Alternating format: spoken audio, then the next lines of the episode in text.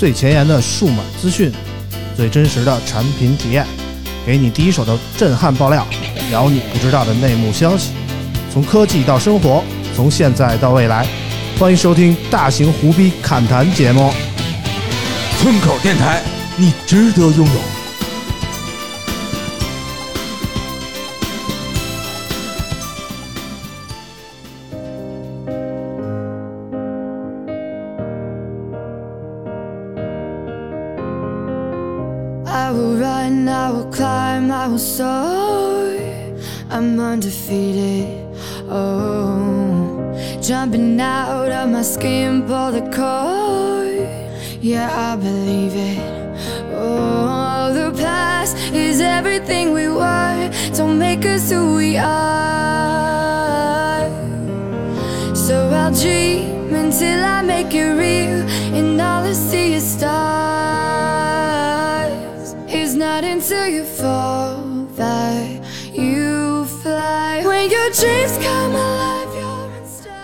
Hello，大家好，欢迎收听最新一期的村口 FM，我是村长。呃，听到这场开场音乐啊，想必大家关注智能手机的朋友都会了解啊。今天正如上期节目预料的那样啊，我们来到了深圳，参加这个华为的一年一度的这个开发者大会啊。然后其实每次出差呢，我都会邀请一些呃不太上节常上节目的这个朋友啊，来跟我们一起聚在一起，来带给大家一些新鲜的声音啊。本来这次。呃，我约了阿豪来，然后阿豪临时觉得忙了一天了，太头疼啊，没来。然后其实伊娃也在，伊娃呃晚上要剪片子，而且伊娃现在新找了一个男的呃小助手啊，大晚上的我们也不太方便把伊娃叫过来。然后，但是呢，我们这期节目还是呃虽然老几样啊，但是还是星光熠熠啊。嗯、我们首先来介绍一下今天到场的朋友，分别是谁呢？首先是跟我黏了一天的老王。啊哈喽，大家好。啊，老王这一天就跟我这什么连体婴儿似的啊，嗯一天到晚的就粘在一起。其实从昨天晚上开始我们就在一起了。嗯，昨天晚上我们坐了同一趟飞机来的。对，呃，我们本来应该是下午三点多起飞，然后结果起飞的时候已经晚上七点多了。到这儿到酒店确实太远10点多了这这酒11点快十一点了啊。然后在老王身边的是这个有日子没出现的我们的代班村长大潘。哎哈喽，大家好，我是你们的潘潘。哎，潘潘每次来都是这么有激情那个啊主要是九九不在是吧？啊我得带点带点劲啊，啊要不老王容易困。啊！嗯，不不能困。嗯，然后那个最后一位是我们的，也是有日子没露面的啊，我们的小绿，欢迎我们的曼周同学。我是小黑，大家啊，好，我是小黑。嗯，现在小绿的头发已经变成黑色了啊，反正你这发色经常是变来变去的啊，一会儿是枯黄，一会儿绿的啊。不是长上来了吗？然后这次呢，怎么说呢？就是上次我说了啊，我们来深圳参加这个会，结果没想到这次具体具确切的地点啊，不是在深圳，是在深圳离深圳有一段距离的这个东莞啊。嗯，东莞是其实是老王向往了很久的地方啊，这次终于来了，但是什么感觉呢？我这来好几次东莞了，说实话。啊，就是不是，偷偷摸来了，探探访一下当地的风土人情。哎就是我，我来东莞的时候已经错过了这个东莞的好时候了。现在东莞是全中国最绿色的城市，绿化率达到了 百分之四十七啊。嗯，你别说，这是来了东莞，我还真觉得这这块儿这个地儿还真是好。我当时发布会中间啊，我跟老王出去抽烟，然后就看着外边这个绿树丛荫啊，就感觉这个这个地儿生活起来应该是一个很不错的状态、啊。对对对，嗯，挺羡慕的啊。挺好，嗯，起码不像北京似的，动不动就来个沙尘暴之类的霾啊。啊啊，还有雾霾、啊，空气质量确实不错。嗯，然后呢，我们首先那个按照那个我们节目的一贯流程啊，进行一些规定动作啊。上一期我们请来了那个久违的 J 莉来我们的节目啊，然后也有有些那个听友朋友表示非常欢迎 J 莉啊，都有谁呢？比如说我们的铁粉焕晨同学啊，他就说了，J 莉又来了，开心啊！我们也感谢 J 莉来我们的节目啊。其实 J 莉也是作为有的聊播客的主播，很久没有出现了啊。以后有机会我们还是欢迎 J 莉常来的啊。然后上一期节目我们聊到了这个创业的问题啊，我们想了一个辙啊，我们通过卖这个舅舅的袜子啊，可能能实现我们财务自由的梦想啊，这也是老王是提出来的一个点啊。嗯，然后老王说了这个事儿以后呢，呃，有网友发来了建议啊，说那个啾啾穿过的丝袜啊，尽量应该高级点啊，这样卖出去的时候，人家别人穿才舒服。这我觉得他想多了啊，啾啾穿过的丝袜，别人还穿什么呀？对不对？就得供起来、啊。人家不是为了穿不是为了穿，人家为了用。嗯，这这位朋友叫山楂片幺五零幺六啊，估计还是比较年轻。嗯这位听众应该是比较年轻，嗯 不太知道这不是个。奥秘也也不好啊说啊。他还说了，说啾啾用过的，比如说手套啊、发圈啊、发卡呀、手机套啊，其实也可以纳入到供应链中啊他啊。想这是明星同款啊，那那那这不是跟我们说的不是一回事儿啊不是一个产业啊。对对，其实你到一些二手平台上，你搜一个词叫原味儿，哎，你就懂了。还真有卖这个的，是吗？有有啊，而且我跟你喂说，你看那照片贼可爱的，啊，一定都是男孩子。是吗？是吗？是啊，吗？之前就是微博上有一个人，啊他就是爆料他自己嘛，啊就是生活太艰辛，啊！然后呢自己创业怎么办呢？第一步先把腿毛刮掉，哇！然后呢啊第二步呢去买点丝袜，第三步呢各种角度拍，啊，然后第四步呢就放到这种二手网站上，然后打上这个原味儿，然后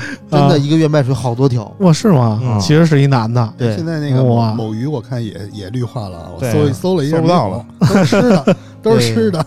因为这你还真搜可还行这东西你可能看看那个转转什么转那个可能有哎，哦嗯还是大潘懂行啊，一看就是搜过的。然后 上一期中奖的听众，我想送给这位叫艾丽 C 的朋友啊，他说这期太走心了，每次请 J 莉来都巨开心，村长和老王捧哏无敌，老王真是跟什么嘉宾都超级适配啊，村长控场无敌，而且还想着老朋友，难怪人缘这么好。希望以后能常听到 J 莉的声音。想到录音完成都一点多了，各位太辛苦了啊！所以那个网易云音乐以打赏支持村口从我做起，啊，很感谢这位朋友的打赏啊。然后那个其他打赏的朋友，我最后会让啾啾帮我们念一下，在节目最后放出来啊。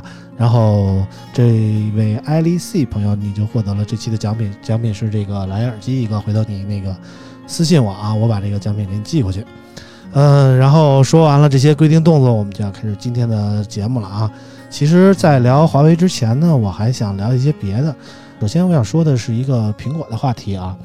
这周二是周二吧，八号，然后就很多人就说不知道哪来的荒信儿啊，疯传八号那天晚上苹果要开发布会，或者说苹果要官网上什么新品直接上啊。对，然后很多人就跟那儿等着，结果等到说九点上，九点没有；说十点上，十点也没有。对，最后十点十一点了，苹果官网更新了，说那个别等了。我苹果官网也是挺贫的啊，说别等了，然后放了一个 iPad 呃 Air 的图啊，我记得是，嗯。但是也并不是新品。很多人就表示很失望啊，说苹果一直以来都是九月初这个节奏啊发布新品，为什么这一次就延后了呢？是不是改到十号了？结果还没等到十号到来啊，苹果就发出了官方的这个正式的通知，嗯说是九月十五号这一天，是十五号吧？十六号，十六北京时间是十六号凌晨，啊、对那就是美国时间十十五啊。十五号，十五号的时候会召开这个新品发布会，正式发布这个苹果的新品。但是根据坊间的传闻啊，说苹果这次的发布会可能不会出 iPhone 十二啊，会出一些好像是有一个 iPad，有一个 Apple Watch，好像是这样啊。应该差不多吧。其实我们之前上周就开始准备啊，说那个 会不会提前准备准备吧，请点嘉宾吧。啊，然后也跟请点嘉宾没联没没对，联系我们啊，呃，我找伊娃了，我问问他，我说怎么样啊？诚意不足啊。结果那天我就说，后来问了问，说上周问别人说可能可能是这月下旬，但是 iPad 呢可能是先发，嗯然后后边是发个 iPhone，嗯但是后来头两天一说呢，那天我咱们在群里聊嗯聊的时候说可能哎这周没准就就把 iPad 先发了。嗯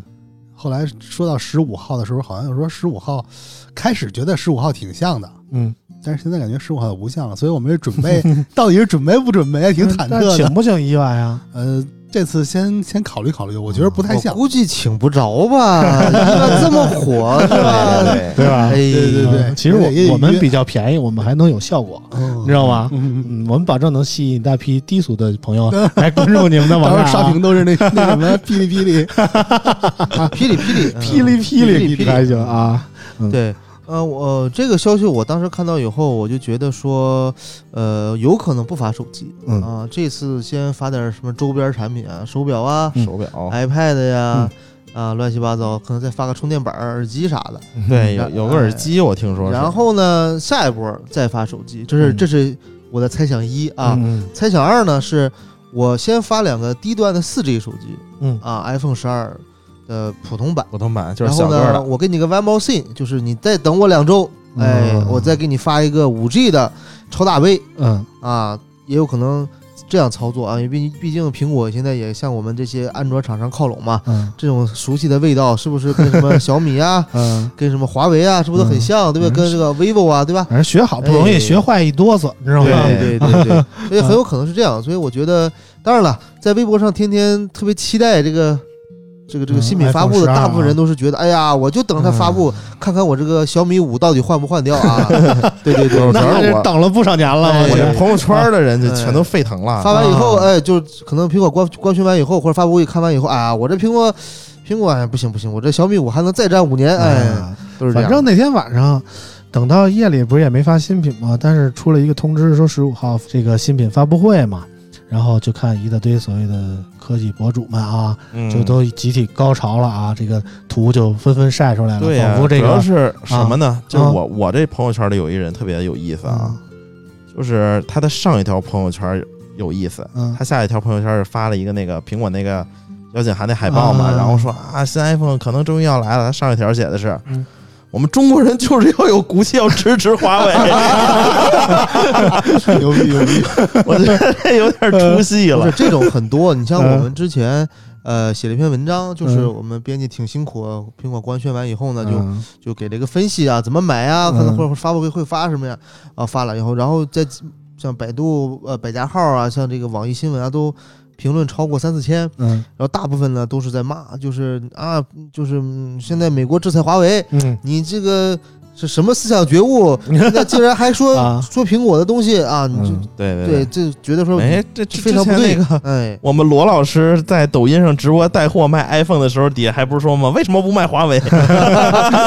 对对对对对，其实这个东西，网友想这么多呢，其实啊套用一下呃某这个这个脱口秀演员的一个言论吧，嗯就是你现在用着至今属于澳洲政府专利的 WiFi 网络，嗯 然后呢，然后拿着美国什么什么什么什么什么博士这个开发的这个互联网，嗯然后呢，使用着这个呃至今专利也在叉叉叉叉叉呃外国公司手里的输入法，嗯然后在这个互联网上嗯呃来吐槽我们不爱国，你咋嗯不用算盘发呢？嗯，是不？就是就是啊就是啊，反正这一看这大潘这脱口秀大会就没少看啊。哎在这里说一下，我支持王冕啊，啊，王冕大神啊，王冕大神啊。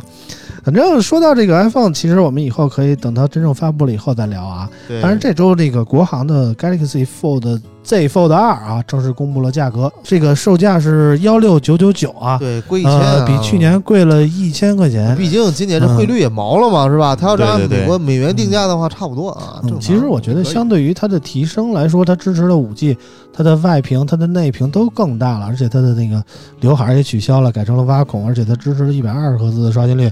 我觉得包括配置啊，嗯八六五 Plus 啊，都非常完美，对对吧？什我觉得么时候买啊？我其实这心动了。其实吧怎么说呢？你看看，这就跟我刚才说一样，发布完以后啊，看了看自己手里小米五，是吧？哎，可以再战五年。村长就说，嗯，各方面都挺好，是吧？看了看手里的 Fold 一啊，还可以呃再用一年，等 这个分期还完再说，是吧？呃主要是这个，哎其实我想想抢那个 TB 版来着，嗯，因为顶哥跟我说，你到时候抢这个，这个一转手至少挣个大几千啊。三千块钱吧，抢着了吗现在五千，然后那个 TB 版开卖的时候，我跟老王在飞机上呢，你知道吗？嗯 我们下飞机以后就收到了顶哥的微信，然后一看开售时间已经是一个小时以前的事儿了、啊。不是，其实没事儿，因为我看，呃呃，微博上好多这个三星的这个三星阵营的大 V 都嗯发、都晒那个短信呢，是吗？就是你呃邀请买，对邀请、嗯邀请你去买，那他他给我发了，因为啊我是那个老的 Fold 用啊，户嘛、对呀、对呀、给我发了，说你那个老 Fold 用户可以买，然后你买完了呢，我们有一个优惠政策是什么我以为我以为便宜几百块钱呢、没有啊送个皮套不是？不什么送皮套，说那个你比那个普通买的人啊，提前一礼拜发货对，哦，就说不是优惠送真皮。皮套吗？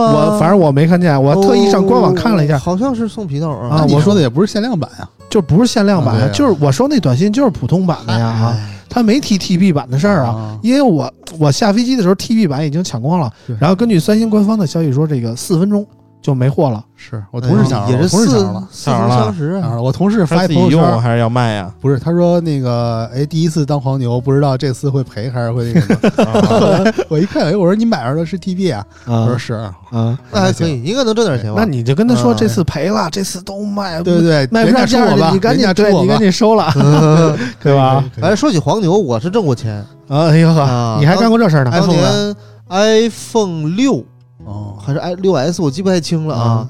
然后那年就是好巧不巧，上一代有国行，下一代就没有国行，一个是六 S 那一代。嗯，然后我去香港，我也没预约，我就从香港二级市场嗯，买了三十来台吧，嚯，然后背回来，在这资金压力也不在中关村就一台加一千我就出了。你是一条腿啊绑几绑绑好几个，然后啊没有没有，其实你想啊，当时有两个兄弟跟着嘛，这吃喝成本也不低，其实就当玩一趟了。关键就是海关怎么过的呢？海对啊关是这样，我们就是机盒他分离嘛，是他是抽查，不是机盒分离而且不，是所有人都查。就几个人背着手机，看面相几个人背着盒啊。就过。当然你要被抓了，那就没办法。但那会儿比较松，你可以把它放在那儿，啊你放在那儿，啊呃，然后呢，你下次再出去的时候，就去香港的时候，啊你再取走啊，是可以的。就当寄存了，是啊，这意思？对对对对对对，还能这么干？但那会儿是现在肯那会儿没那么行严格啊，啊，对就跟现在我们来东莞什么也都没有了一样啊。但是我跟你说，当年我 iPhone 呃 iPhone 五那一代，嗯，我就是是第一次做黄牛，呃 没什么经验。黄牛的经验还挺啊多啊。当时呢，我为了啊抢首发，当时也做媒体，还是热血青年嘛。啊，呃，我为了做全球第一个开箱的人，嗯我是直接飞到了澳洲，嗯因为澳洲跟中国有时差，嗯领先两小时。嗯那这样我不就他肯定是先开卖嘛，嗯先开门，两小时之前开门的。嗯然后我就冲进去买，买到嗯，澳版，买买了澳版，买两嗯台。但是当时发发卡片，一人只买两台。嗯，但那会儿其实澳洲人澳洲呃澳版是不锁区的，也不锁区，就啊澳洲的华人其实对抢手机是已经比较有经验了，就门口就已经排了好多好多人了。都是华人的啊，排了好多好多我还是坐着火车去了一个鸟不拉屎的地儿，然后才排了两台。啊澳洲也是地对，大物博啊，排两台回来呢，就写评测嘛，写完以后，还写评测可还那会儿就是为了做内容，哎，全球首发，回来以后那会儿国内还没有呢，然后我就我都已经开封了一台，嗯然后那台没开封，啊，开封那我都用了，然后嗯。黄牛也收，嗯啊，说这台你开封了，我给你加三千，哦说这个没开封的，我给你加五千。我我说行啊行啊，出了吧，哎这个对还是还是那时代好哎，。一下啊八千块钱机票出来了。哎呀，真不少挣啊！这现在这活儿干的大，就是其这种抢首发已经没有意义了，对对因为苹果都现在破发，首发当天破发，对对他这那几次都说破发媒体这块啊文章，就是我们拿不到机器，其实有些媒体已经提前拿到了，嗯啊，对对，大 V 之类的，对对啊对，一条一条微博十万那个是吧？嗯是吧？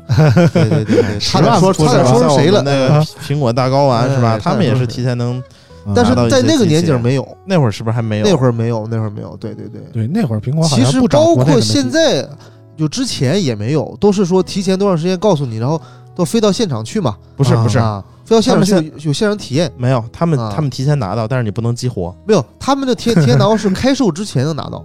对，开售之前能拿到然后但是你不让你激哎，活嘛你要？说这个，微博上有一个有一个上海的一个一个大一个大号，当年也是就这样火的，嗯，叫什么数码来着？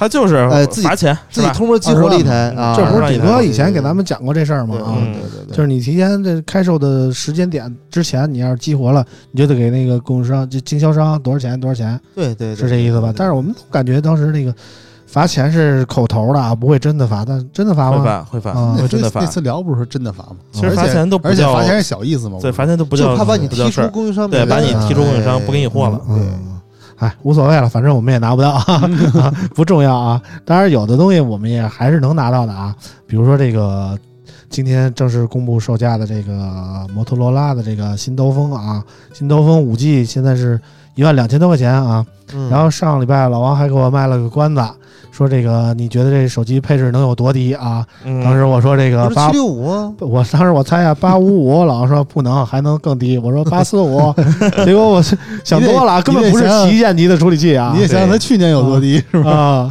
结果这次使了这个七六五 G 的这个芯片啊，这个嗯芯片现在怎么说呢？其他家最低已经能卖到一千出头这么一个价格。当然了这这个七六五最便宜的手机是一千零九十九，这还是官网这么便宜价，你还没说啊没没有渠道价，红米是对吧？九九嗯九都很正常。对，哎就是这么一个配置吧，反正。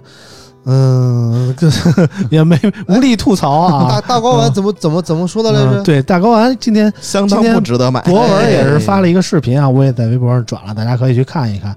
博士说的是这么一个手机啊，不值得买啊。然后博士也列举了自己上手以后的不是不值得买几几条体会啊。是相当的次，反正那个题目是不值得买啊，但是我看也有很多这个人很一一顿暴吹啊，对对对啊什么两万才是五万次屏幕折叠没有折痕，这事儿我就不相信这是通稿里写的啊啊，我就不相信。啊，这是我。特别想自己买一台，然后出现折痕了，我找他索赔，这这个有折痕，嗯对吧？我就确实不可能，你博文博文已经折叠怎么可能没有？折折痕呢？对吧博文已经给我们展示过这个机器的具体的有没有折痕了啊。博文的说法是，中间可能确实没有折痕，对，但是它因为屏幕有一个上下的浮动，导致它的上半拉屏幕和下半拉屏幕都有折痕，就中间那边可能好点儿。不是啊它它是和那个 Fold Fold 不是呃 Z Flip，它不是嗯。中间一条嘛？嗯。然后它这个 Razer，然后它是折完了之后，它是中间有那么一长条，它是得窝下去了，但嗯。窝下去的时候就折痕不明显了。嗯，但是实际上是有三道折痕，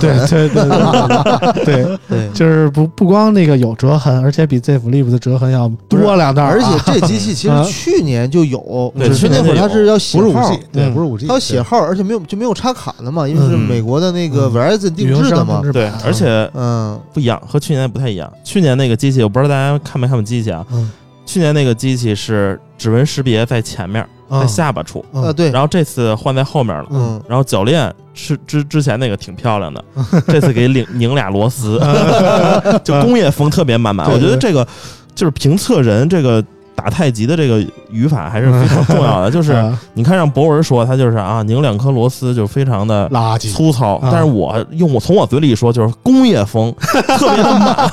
你是不是就觉得这是两个东西？我们说的，不是不是，这说明什么呢？嗯说明老王这儿又掐又掐着饭了，对是就这么简单。嗯嗯，要说我们这儿有路子的，还得是老王啊。哎，就是就是我们都没见过这机，就老王能老王，你掐着饭啊。你说掐没掐着吧？嗯，掐着了。对呀，是不是对吧？所以工业风满满就嘛是满满满满满。嗯，对，所以这老王，你觉得这幺二几几几的这个价格怎么样啊？嗯，对于我来说肯定是 这没什么大问题啊。啊嗯，但是但是我依然选择小米。但实话实说啊嗯，他这次其实很多人说买它干啥？谁会买嗯啊？我觉得这个毕竟还是这个心系天下嗯呃的这个传承手机嗯。啊电信定制版你用这个手机的人，他那个心地一定是非常善良 的。对，你心里现在没有可能大不心了对肯定大，你知道吗？买一台我就像这管的事宽啊，贫困山区捐一块钱是吧？捐一块钱啊哎就是买一万二的手机就捐一块钱合适吗？你说那会儿啊三星好歹好歹还请个代言人，啊，不是说三星啊，三星和电信联合嗯对找个成龙下乡，对，他们有好多下乡。嗯哎，给给给这些我们的这个孩子一些支持、一些鼓励啊，嗯让大家努力奋斗，对吧？嗯这个啥也没有，就跟就空降都没有，就心系下。天下了，是吧？他这个好像只是和中国电信定制，并不是心系天下。啊，心系天下还是 Fold？前两天我看不是有海报出来了吗？心系天下上放个 moto 吗？不不，那那个不是官方的，不是吧心系天下是心系天下就是 Fold 一代啊。嗯对啊 对啊，Fold 一代当时那个五 G 版就是电信的那个他们二对对二零对边框不太一样。220嘛啊二零对对对对对对，但我觉得啊，如果新天下变成 moto 了，我可能就。呃心系不了了心系不了了。对，因为我爸，我爸是个新系天下忠实粉儿，哎呀，这都有忠实粉儿啊！真的，他只要一出他就换，啊，从那个 W 二零一八不是不是三位数的时候就开始买，九零九六八零八，哎六九九就开始买，因为他是电信用户嘛，号儿也比较好。嗯然后呢，嗯就是他后来发现一个问题，就是他那个那个那个电话费比较高，升交太亏了，嗯，所以他就以这种存费购机的方式费换手机啊啊，一年就是存个费就就够他用嘛。送手机，嗯，啊，然后呢，就是当然电信也比较好，你也可以绑宽带啊，绑什么亲情号啊，还乱七八糟的。哎，嗯。结果呢，就上一代出到这个 Fold 了，然后他嗯没换，没换。哎，他没换，因为他不太喜欢那横着折的这种吧。啊。然后 Z Flip 又没有，哎，他啊，还挺期这待 Flip 不能心系天下，对他期待说出一个就是还是这种翻盖翻盖儿的啊，因为你也知道这个东北人特别喜欢这个翻翻盖手机，啊对，虽然我也不太理解为啥，啊。但是可能是这个一张一合一推开，这种感觉就是有一种开合之君临间，天下，哎对对对对对？吧？大器晚成，哎，这种感觉啊，对对对，没错。大器晚成乘可还行啊每次我爸就跟我说：“哎呀，你这个就是就可能我打电话找不着他。”我说：“爸，你怎么电话关机了啊？没电了。”嗯因为之前几代三星的那个，比如说二零一、二零一九、啊二零一八的电电池都比较续航时间贼差，真的是嗯确实是，就是是半天没电。嗯，嗯因为。它要的就是个样儿嘛。但说起这个，我想起来，对就是那个像之前那个翻盖儿的新喜天下，它不是是电信的嘛，叫新喜天下。对啊，然后它其他就是联通和电信，什么耀世旗舰、不是那个领世事旗舰。对领事旗舰是移动的。对，然后联通叫大气啊，大气。气几大气对几，影视期间还是八呢，我记得对但说实话，那手机真的好卖，好卖到什么地步，你知道吗？就是三家运营商每次都拍脑袋，后悔。价定，低了，价定低了，价定低了。他们那时候的这这这种手机都不说那会不超定价啊，那会儿不超一万，我记得当时发那会儿是九布会都不说千九千多，八千多九千多，是移动最便宜，对八千多，联通其次，真的把这手机卖上万的是电信，对，嗯他好像卖了个叫一一零还是一一九九九，我忘了，反然后呢没超一万一，没超一万二，也是秒光，后来拍脑袋啊，卖便宜了，亏了，哎，对对对，哎，嗯。是是，那会儿想买机器，我都得托啥，你知道？都得托辽宁省总代给我整一台机器，留那儿，是这样的，就是太难买。拿这机器你要搭一些三星的低端机，�哇，还得搭着买啊，就礼品市场那就是绝对硬通货听着感嗯感觉现在抢 TB 那感觉是。时代不一样了嘛。嗯，反正挺好啊。这次这个 Razer，我想了想，卖谁呢？其实可能他的目标用户就是我们这种岁数大的对对折叠没有岁数大的用不了。用不了吗我觉得这手机它也产那个应该是生产的也不多，我觉得。对对对嗯对对你看啊，就是拍照，拍照单摄嗯，是吧？你要单摄真像 Pixel 那么强也可以。那像不了啊，然后你看续航，嗯，把两千八的电池八啊，是吧？嗯半天儿然后屏幕，嗯，素质一般。嗯，而且还有三道折三道折痕啊，对对对，嗯。然后它它只有一个外观帅，它嗯外观确实比那个三星 Z Flip 帅。嗯，我没觉得这仁者见仁吧，外观这也说机器就是一个干啥啥不行，嗯。是吧？干啥啥不行，啥都是短板。啊，你真的，你把两个机放一块儿，你对比一下，是吧？你嗯，处理七六五器不行。G 八六嗯。八六五加啊，对吧？处理器 不行，行，屏幕不行，拍照不行，续航不行，嗯，对吧？品牌不行，对，所以只有恰着饭的人觉得他帅，哎哎，，知道吧？不客观，不客观。反正我看别的家，今天我也看了几个这个关于这个 Razer 五 G 的这个视频啊，然后大大家都说好啊，然后大家好像都是从一个情怀的角度大高丸就没啊，说好啊，就除了大哥丸嘛，除了大睾丸，大家都说好啊，哎然后那也挺奇怪的。第一波这不都是已经是恰饭的吗？对呀、然后大睾丸他说不好，对我，我现在就不明白博文是从哪儿拿的手机啊？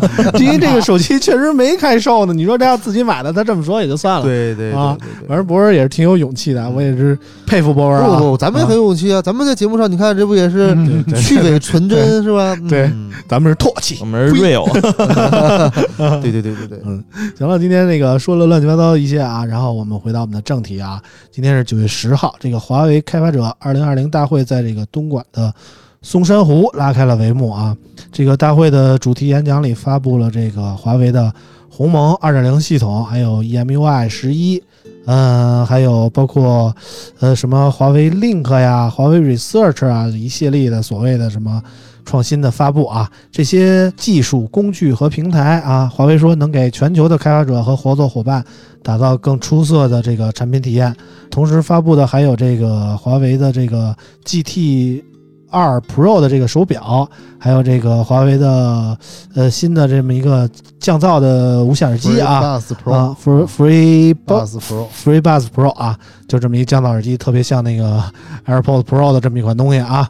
然后我们其实先聊聊这个鸿蒙吧。其实我们真的还没有这么多期节目，没有特别仔细的聊过华为，聊过华为的系统啊。经过这个怎么说呢？现在的国际形势啊，对华为可能造成了一定程度的冲击。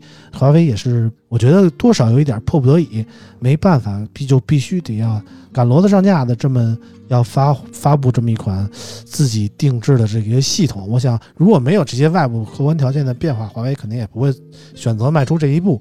当然，这个鸿蒙这个系统，其实我们也听了有一段日子了。然后真正见到这个系统的产品，其实，呃，我记得之前有一个荣耀的电视吧，啊，搭载了这么一个呃，社会屏用的是鸿蒙啊 OS 一点零，哎，所谓鸿蒙的系统。其实大家对于鸿蒙的系统之前也多少有一些难以理解，一直以觉以为它是一个怎么说呢，换壳的安卓。其实之前我是这么理解的啊，他今天发布会不说了吗？说明年所有的华为手机都都是鸿蒙 OS 二点零嘛。嗯，就是你如果不跟消费者说这是鸿蒙的系统，它使得跟安卓一模一样。哎，对，所以就是说这个东西吧，从手机层面来说，我觉得它和安卓可能有点像啊，你很难分清楚它到底是鸿蒙还是安卓。就是嗯你会发现一个问题，就是嗯以前我们的系统，嗯，苹果，呃，比如说什么诺基亚啊，嗯比如说什么摩托，比如说什么呃安卓吧，嗯。嗯大家谁都跟谁不一样，嗯。对吧？都不一样，底层也不一样，什么软件也不兼容，不嗯，底层是都是 Java 的，之前诺基亚呃，也不也不是不是塞班嘛塞班啊，对吧？啊，对但后来呢，你看啊，当安卓大行其道的时候呢，出了一个系统叫做阿里，阿里阿里云 OS，云 OS 啊云 OS 对是当年那个长得一样，对吧？当年魅族也是为此他妈的 开了很多场演唱会啊。其实也不只是魅族了，嗯那最早其实他们有一个联盟，嗯，呃，什么天宇、天宇哎辣椒啊大可乐啊哎对，乱七八糟的。啊，那为什么没成？嗯，你会发现个问题，就是因为它跟安卓不一样。那不一样安卓在哪儿一样啊 不一样在哪儿呢？它不一样在哪儿呢？嗯我给你讲几个几个几个小点啊。嗯第一个就是说，你比如装软件，嗯，好多软件它真的运行不了是吗？啊，还真的我真没试过啊。啊，就你只能用它软件商店那些软件，嗯。你自己从网上下一个，因为因为那会儿很多软件分包，嗯，对吧？然后呢，你装进去就不能用，嗯，这第第二是呢，运行效率极低，嗯，就是因为它本来就是虚拟机，又套了一个虚拟机。就它为了能兼容安卓，嗯，它就搞了很多层虚拟机，它嗯。用了比较笨的办法，然后效率效率极低，嗯，然后就导致说那手机呢配置看着挺高，但就用上去又卡又费电。嗯，对。对，然后呢，其实鸿蒙这一次做这个事儿呢，我觉得有一点很好，就他把他把底层重构了，嗯。就我不需要套虚拟机去兼容你，嗯，我从底层兼容你，嗯，就不存在说卡顿的情况，嗯。那至于老百姓知不知道它是鸿蒙，其实不重要，嗯。为什么呢？重要的是说我让你感觉不到才是成功，嗯，对？吧？就是你你甭管我用啥，嗯，哎，你谷歌不让我用安卓没问题啊，对吧？我后面用的比你安卓还溜，嗯哎，这就这就成功了，嗯，对吧？嗯，其实之前我一直理解鸿蒙就是跟阿里云 OS 差不多的那种感觉啊。啊之前在听这个开发者大会之前，我一直是这么理解的。我一直觉得这个鸿蒙没有什么技术含量，但是今天其实我仔细听了以后啊，我多少有点理解了。就是怎么说呢？如果用编程的语言来开发来说这个事儿的话，我觉得鸿蒙就更像 C 加加，而这个安卓更像 Java。呃，C 加加是什么？就是一个针对于一个硬件驱动的东西，它会编写很多关于硬件方面的指令集，然后来操控这个硬件，就就相当于我们呃 Windows 电脑扎了一个新外设，然后需要装一个驱动 Java 是这样啊，啊，Java 更像是一个怎么说呢？显示层的东西，或者说比 C 加加高一个层级啊，它更加的面向有一些成熟的 API，有一些成熟的 SDK，然后它不去直接操控硬件啊，不是你这有个误区啊。啊其实我以前是个程程序员啊，啊特别特别特别苦逼的啊。啊就是你说的这个，其实就是叫什么呢？叫 API。啊就是说 C 呢，它没有，如果它没有这个库，嗯你就需要自己写出这个库。嗯。然后呢，如果别人要调用的话，嗯，就相当于调用这个 API。嗯。但 Java 它是我把这库给你写好了，对啊可以直接调用。对呀、对对对对对对就是 Java 它不涉及一些底层的驱动嘛，啊，啊，所以我就觉得鸿蒙更像是它，甭管是你是手机呀、还是说电视啊，或者说其他一些 AIoT 的智能家居的设备，它都有专门的驱动去适配。然后它适配了以后呢，在上面加一层编译器，然后你所有运行的那些所谓的 APP 啊，都经过它这个编译器编译以后，它就能直接操控你的硬件设备。这是我理解的鸿蒙啊。基本上，我觉得经过这场发布会以后，我多少对鸿蒙有了一些了解，然后也觉得可能我以前错怪鸿蒙了，它确实不同于安卓。虽然说它那个在表现层面、手机这方面来说，可能会与安卓有一些雷同，但可能就是因为它有一个专门用一个安卓 API 的 APK 的那种解析啊，或者说重新编译的是这样啊，这么一个层吧。现在的安卓 APK 它是怎么运行的，你知道吗？嗯它跟 EXE 不太，呃呃，怎么说呢？不太一样。嗯不一样在哪儿呢？嗯是因为现在所有的 APK，嗯，它都需就在你运行的时候，它分两种模式嘛。嗯第一种模式是，我把它你安装的时候，其实是把它把这个封装好的源码全部都写在你的这个存储空间里了。嗯你到时候是一个一个文件加载。嗯。第二种是我你读取是一个是一个包，你在读的过程中，我全部给它释放到内存里去。嗯就等于每一次我要先先先解包，嗯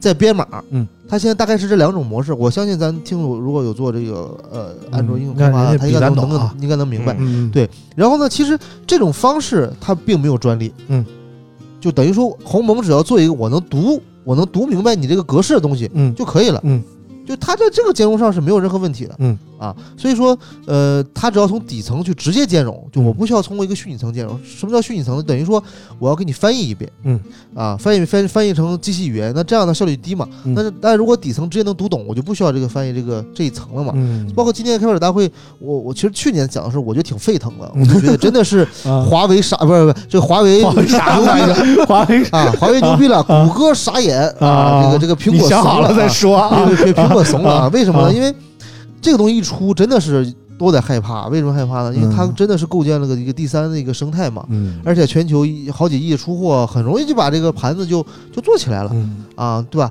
跟谷歌分庭抗礼也不是不可能，尤其在中国这个现状，你本来也用不了谷歌生态嘛，嗯那很容易我就。如果是可以的话，把所有厂商都用的话，那很容易，可能一年就这个生态就起来了。嗯对吧？然后今年再一看，我就更加震惊了嗯啊！我就觉得真的是彻底，应该说是这个谷歌彻底傻眼，嗯是吧？呃因为它从软软硬件层都都做了一个非常非常牛的一个一个，嗯就是说实话啊，嗯就是没有一点点儿老外的东西了。嗯全部我们自己干，嗯从开发软开发的软件到指令集，到编译器，到运行层，到这个分布式的架构，嗯到它的这个呃鸿蒙本身的这个呃驱动层、API 层，所有的都是自己原创的嗯啊！我觉得这个是这个太牛了，嗯啊，鸿蒙的底气来自于哪儿呢？其实鸿蒙的底底气就来自于它有一个非常大的装机量啊。今年华为也公布了一个数据，今年手机的销量，国内其中有百分之一五十一的机器都是华为的。这意味着什么呢？就是说你可能认识俩人，其中就有一个是华为的。虽然咱屋有吗？咱屋好像不到这个概率啊，咱屋咱屋现在四五个人吧，啊、有一个是啊，有一个是两个华为吗，啊，俩华为，对你也是华为啊，那也差不多。你也是华为啊，两个华为，两个三星，一个小米，啊，我们这屋可能是三星比例最高的一屋。对对对，没有参考性，没有参考性啊，对。其实你现在从那个大街上看，其实除了 iPhone 以外，其实还真就是华为的人多对对对啊。嗯嗯，华为、小米的，嗯因为挺多的。昨天在什么机场休息室啊这种地儿，对华为越来越多。但是今天有一句话挺提气的啊，就是嗯余承东最后猛男落泪啊，落不落咱不知道啊，据说是落就是什么。反正余承东今天这衣服有点紧，我跟你说，有点，我不知道那个华为怎么就不能给他准备一号大点的衣服，这是号大点又垮，有点凸点，你知道吗？吸着点肚子说啊吧。那啊，不这不这有句话吗？是什么？嗯没有人能够熄灭满天星光，嗯，每一位开发者都是华为要汇聚的星星之火。哎，其实这说的还真是挺震撼人心的啊！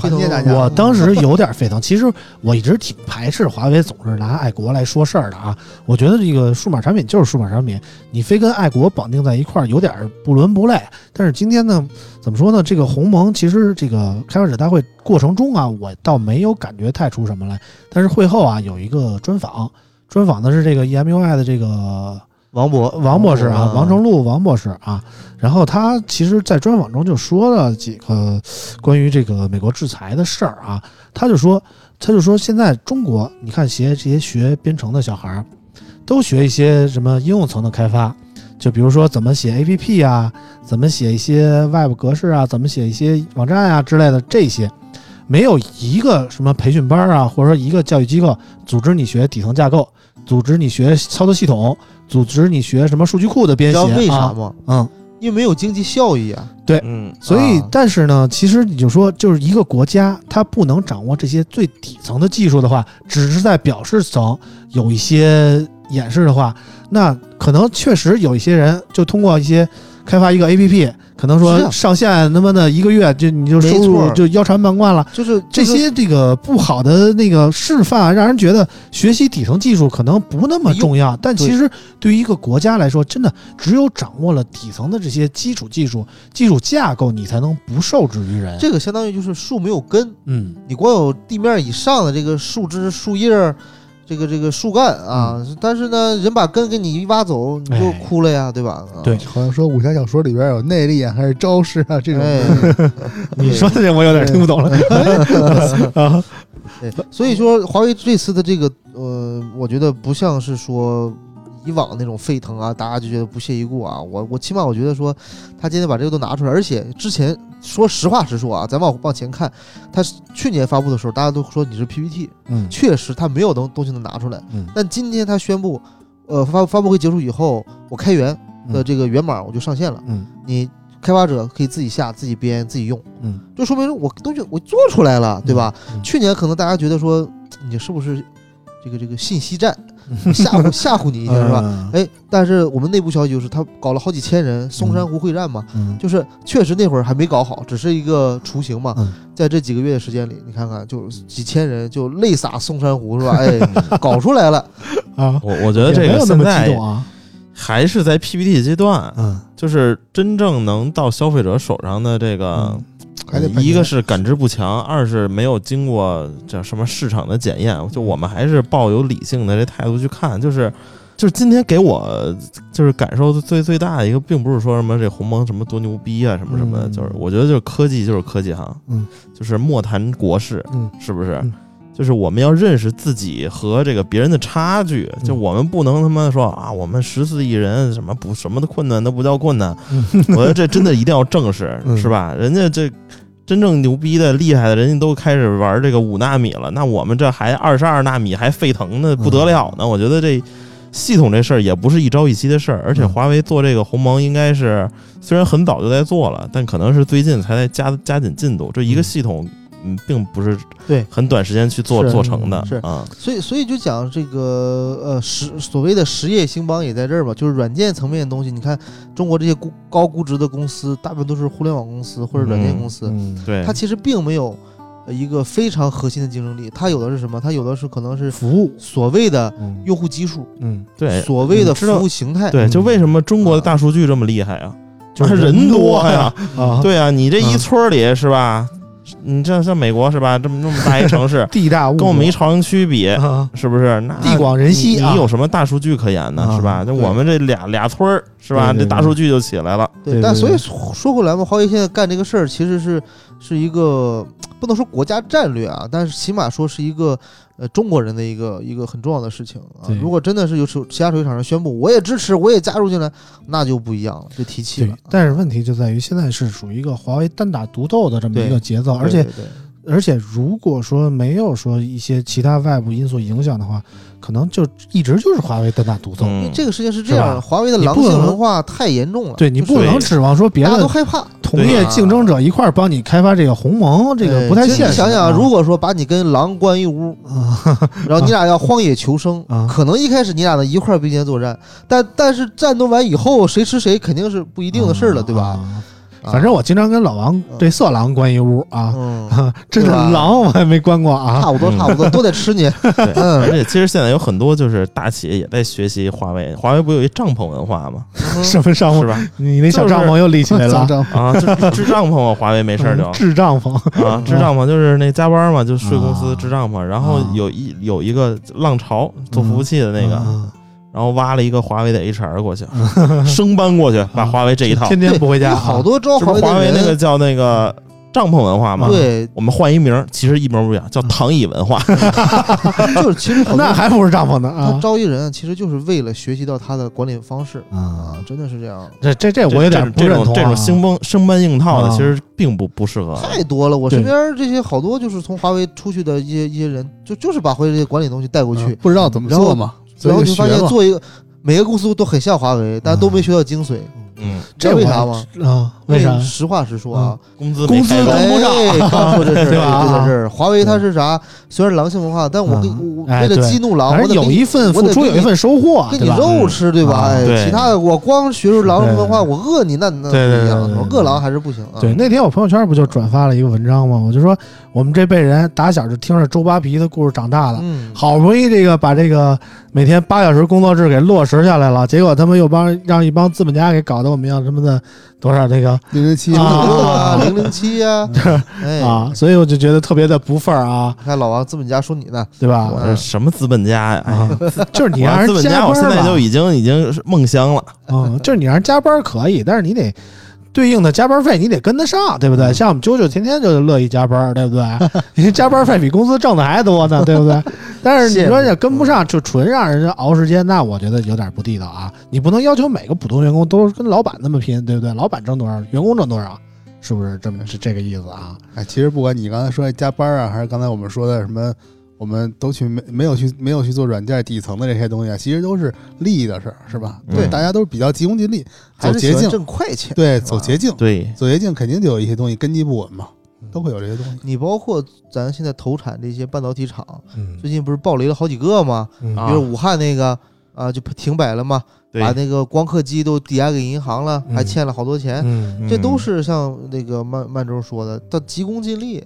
嗯人家十年搞的事儿，你非要一年搞，对，我觉得不可能，这天方夜谭，这有点像之前那个大跃进，我操，亩产万斤了，对对对对对是吧？我操，你你这么今年美国的五纳米，我操，嗯。明年我操，华为一纳米出来了，但 这不是疯了心了吗？这东西还是民族自信，就是你要不这样去去去造梦，大家还反而觉得我们不自信，我们确实不如人家，嗯。对吧？你可能造几个梦出来，可能短暂的我们还啊，哎，活太畅畅想下，对，不想了其其实还差距还是挺大的，真的是，嗯大家一定要正视正，我们可能就是觉得还还离得比较近，能明白点儿。但真是 真的那些，就是像我爸我妈那些什么的，听听说什么，就是像什么说，沸腾了，对对，跟我那天回家跟我说说那个你用那个导航，你别用那什么你用用北斗导航。对对对 说那个对我爸那天问我说：“我这手机支持北斗吗？”我说：“你这老红米可能不支持 啊，你那边没红米没北斗呢。”说说咱们这个手机都是用的美国和俄罗斯的导航，啊你在哪儿人家都知道。我说你去买个菜，人家知道你干嘛去？就是他们就是哎呀，啊，给我整的挺这就跟多啊燃烧燃烧那个五 G 信号塔，那里边有新冠病毒似的。啊，对，这我感觉就有点那个，哎，这这有点过了。对，反正这老一辈人有这样的思想，我们还是理性看待，可以理解啊，因为嗯确实，就我我们家就我爷爷还在的时候，就天天就看这些社会新闻啊。打小我跟着我爷爷那时候听话匣子，我爷爷就听一些第一台的内容啊。我也不知道为什么这辈人就特别关心这种事情，像我们这种和生活在和平年代的，可能就。对这些事情相对来说关注的比较少啊，可能不太走心，就想每个人能过上好日子啊，这然后那个高高兴兴的就得了。但是现在经历个华为的这个事儿啊，我觉得还还真的有必要关注一些这些国际形势啊。其实这事儿你反过来啊想啊，你也挺憋屈的，嗯，对吧？你就因为你牛了，我就要制裁你。嗯其实你看他他制裁的原因是啥呢？嗯对吧？他说没什么他说是啊有有有，意思是盗窃美、嗯。剽窃美国技术。嗯。嗯。但问题是你你人家就咱要杆还挺硬的，你美国五 G 还没有呢，我们都已经专利在这摆，我谁剽窃谁，对吧？嗯。我都没得抄，我 抄谁呢，对吧？就？是啊，啊，但这事儿说实话，说实话，那他就可以操纵说，哎，你不许给他供芯片嗯啊，你不去给他供闪存，你不去给他供屏幕，其实这个确实有点霸权主义啊。对，你看这事儿二十年前、三十年就定性了，嗯美美帝就霸权主义嘛，嗯，这说明什么呀？啊？说明美国怕了。哎，对不对？说明我们中国人民真的强大了，对不对？嗯 所以这个怎么说呢？变相来说也是增强了我们这个民族自豪感，也是增强了我们这个民族自尊心啊。所以我觉得还是可以支持一下啊，我觉得其实现在我理解那些因为爱国而支持华为的人了。嗯说实在，听完这个会以后啊，嗯是我觉得其实就是某些时候，作为一个中国人，还是真的可以支持一下的啊。虽然说那个确实其他产品在我看来就就确实比华为的手机好啊，然后像我肯定就不买华为的手机，但是不妨碍我精神上支持它呀，对吧？可以啊，对，我们都是 华为的精神股东。下一步就是啊啊！反正明年华为的手机可能销量不不太看好，我是这么感觉，因为可能供货啊各方面对它限制确实比较大啊。然后它这个鸿蒙系统可能到时候出来以后再看吧。我觉得如果不会出现像那个阿里云 OS 那样有各种不兼容情况的话啊，可能影响倒不大。其实它这个嗯。有一个技术非常非常领先，嗯。真的是谷歌也没做到，嗯。就是这个分布式的软总线。哎，这个东西，呃，包括微软，它一直想搞，它也搞不出来。嗯。啊，华为现在搞出来了，为什么？嗯。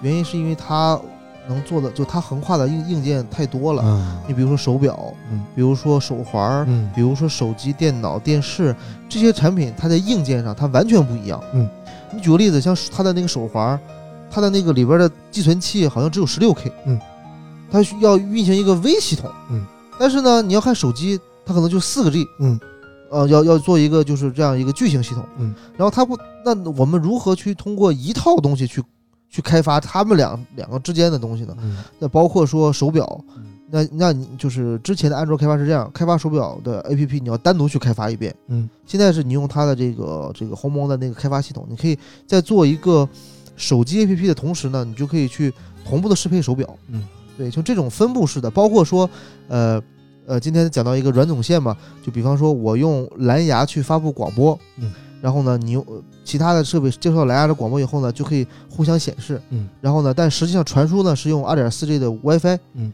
你可以实现音频和图像的分别显示，而且是没有时延的，嗯，什么意思？就是你手机我可以把画面投到电视上，嗯但是声音投到音响上嗯，分开投，这个是在你像苹果什么 AirPlay 它都做不到的事情哎啊。其实华为起家是是因为什么呀？就是因为它的通讯器材华为在通讯器材这块其实搞研究的非常透啊，所以这次鸿蒙更多的还是提升了一些系统底层的这个不同硬件之间通讯的能力。然后它这个鸿蒙系统其实更多的还是我理解啊，更多的布局在 AIoT 方面，就是说甭管你是什么样的家用电器，我都能给你写出对应的接口，然后跟我的手机进行连接，手机作为一个计算的终端，然后来运行这个所有的承担所有的计计算任务，然后把这个每一个家用电器的这个分散开来，然后统一形成它这个鸿蒙的这个布局啊。它其实，说白了就硬件就是一加八加 N，嗯。软件呢就是那个 HMS、嗯。这两个生态嘛，嗯。然后去去耦合，嗯。两个就是彼此绑定嘛。嗯。反正我觉得吧，这个呃有一说一啊，嗯如果没有美国的制裁，可能华为今年真的就可能在各个领域全全部都是世界第一，嗯真的是这样。啊，今之前今天也分享了二点四亿台出货嘛，嗯也也已经非常恐怖一个数据了。嗯各个领域，什么手环啊、手机啊、什么平板儿啊，不不是平板儿，呃，电脑呃是轻薄本儿吧、嗯啊，反正就几个细分领域吧都是第一了嘛。嗯啊，像手表好像是第二，嗯啊，平板好像也是第二，对吧？那、嗯这种东西你你会发现非常可怕。为什么老老美害怕了呢？你要真都是第一了，那嗯，是吧？？可能全世界没几个人手里就一台华为设备了，那能行吗？是不是？对对对对啊对，有道理啊。其实今天华为也说了一个那个他们对汽车领域的见解，我觉得挺有意思的。他们就说现在的所谓这些智能汽车啊，每一个人都想搞出一个自己的生态来，然后弄一个车载的电脑啊，进行所谓的开发。然后在在华为看来呢，其实完全没有这个必要啊，你完全可以用一台手机来承接这个所有的计算任务，然后可能车上只搁一些用来显示啊或者用来输入的设备就足够了。对，我觉得这个这个想法其实是对的。这个和当年最早知道谁提出的吗？嗯黑莓，嗯黑莓这包括现在连苹果用的那个和车机的传输协议，嗯，CarPlay，呃，对它的底层协议都是专利在黑莓那儿的嗯啊。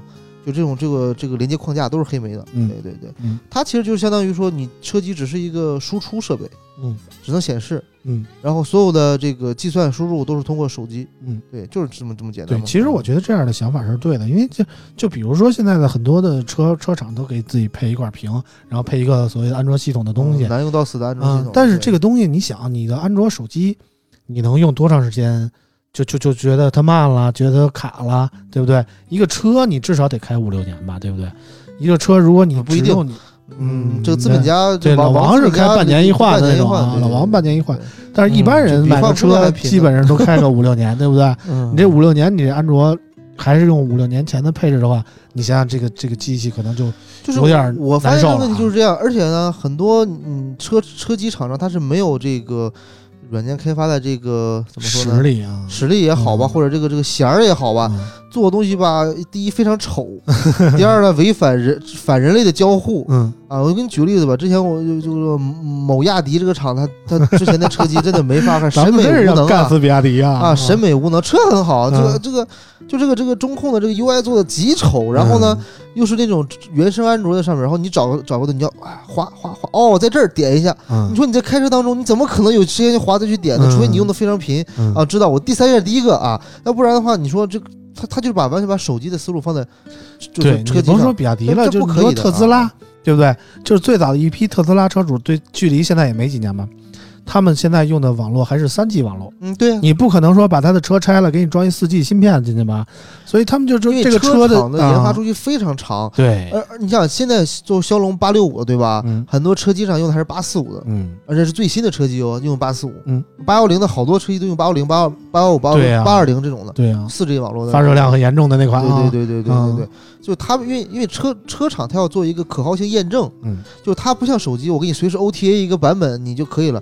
车这个东西你也知道，它关乎于生命安全嘛，嗯所以它给你一个东西必须要好用。嗯特斯拉早期也吃了很多亏，就是它它它为了减少这种呃问题出现，它用了两个胎管芯片，嗯，就它的多媒体屏是一个芯片，它的这个中控仪表盘是一个芯片。但即使是这样，经常你开个车，整个车内的屏幕黑了，车正常开，嗯。屏幕黑了，你说吓人吗？牛逼啊，啊，还是挺厉害的。就是这个车机系统出现各种故障，我觉得一点都不意外啊。对，再不就是你像还还有很多像理想啊，不是理想，那个蔚来，嗯，一升级升一小时，啊，那这车就得停那儿等着，是啊对这个那不是直接挂在天安门的啊对啊。吗？就它为什么要升一小时呢？它是为了保证你这个车机升级不会有任何问题，啊，它可能是一个字节一个字节去去校哎验，啊，所以它很就是就因为你像咱手机刷个机十分钟二十分钟绝对升好了，对吧？对那车机基本上特斯拉也是得小一小时，啊，所以所以大家买这些所谓的智能电动车的时候，这先多考虑考虑啊。反正我一直的态度是，能买油车买油车啊，实在没辙再买电车啊。嗯然后其实关于鸿蒙，我们说这么多也差不多了啊。我们最后说说这个华为新出的这两款智能硬件产品嘛。这两款智能硬件产品基本上今天算是搭着出的啊。其实这个发布会我没看啊，怎么说呢？我们让曼周给我们说说。巧了，我也没看，你也没看，但是我用了啊。，你用哪个 FreeBuds 那个啊那耳机啊？那耳机那个耳机怎么说呢？我怎么看怎么觉得跟 AirPods Pro 差不多嘛。呃有点儿有点儿，有点儿 其实还成。我觉得那耳机，毕竟它你跟去年那个三比，嗯价格也便宜了，嗯，整个它也不是那个半开放式的了，嗯，然后再降噪效果，反正听着也还可以。因为主要其实我今年最推的一个华为的产品是前一阵儿出那个挂颈的 FreeLace，啊 FreeLace Pro，、啊那个那个特别好，嗯，但是现在不流行，特别香，现在不流行挂脖子上的耳机了。可是它充电很方便啊，它充电嗯特别方便又快，嗯所以我觉得还成。戴了一段之后呢，我觉得五百多块钱买这真是值。嗯但是最近降噪效果怎么样？降噪效果挺好的，挺好。我用了那之后，我觉得降噪圈都不像了。后来我后来拿拿我降噪圈又又哪天没带，然后比划了一下，嗯比划了一下到公司，我觉得这玩意儿那么丑啊，嗯又又硬又丑，然后降噪效果也就那么回事儿。嗯但是华为那还确实还可以。嗯这个 FreeBuds 呢，其实可能我觉得就没那么值了啊，从价格上来其实贵了一倍，嗯但是实际上呢，它的功能什么的，我觉得跟 FreeBuds 也都差不太多。嗯，它就是一真无线嘛，嗯，可能每个人佩戴方式不一样，嗯，真无线有真无线的好处，它那有它那好处，嗯嗯，但是反正基本还可以。其实当然就是跑步的时候啊，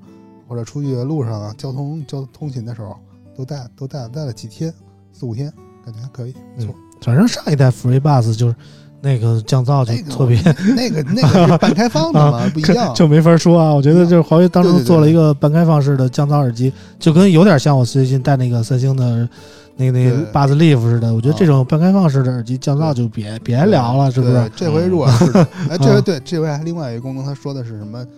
什么各种场景自动自动智能降噪那种东西。啊，这个倒是没体会过我觉。得那那一般啊，我开，啊因为可能开始我没升级固件，我体验的时候没升级固件，就各种环境下它会以不同的变那个降噪的感觉，就有的时候开一下关一下，开一下关一下这种感觉。嗯。然后后来升级之后我也没用那个，后来我就直接改成那个改成最强那种降噪模式了，嗯。就就就没用那智能降噪，我也不知道后来怎么样，嗯，反正就是还可以吧，但是还可以，但是我还是推荐那个 Buds Live 啊。价格还真差不多哈。嗯但是你那基本等于没有降噪啊，嗯，我不要降噪，也就是舒服，但是真真的舒服，真的舒服啊。但是基本没有降噪，嗯，两个价格真差不多。这是另一款产品，这个手表呢，老王见着了吗？手表啊嗯，没什么，都没产品什么差别，跟之前的，就是因为它现在那个所有手表的都是它那个嵌入式系统，嗯，所以说差别不大。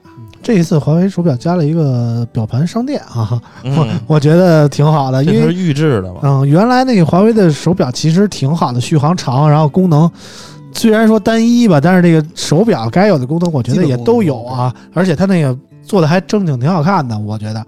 但是就是表盘太丑了，让我接受不了啊，它可选的余地特别小。之前升级啊，以前那软就是件里就是它那个没有商店，没有这个表盘商店，在表里还是在手机里？在手机里。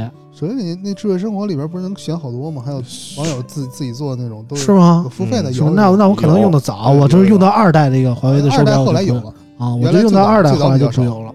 然后，所以这次我觉得怎么说呢？如果你是一个华为手机的用户，你真的配一个华为手表，应该是没什么大毛病啊。对对就是别的手机用户，我就不不建议你那个买那个华为手表了。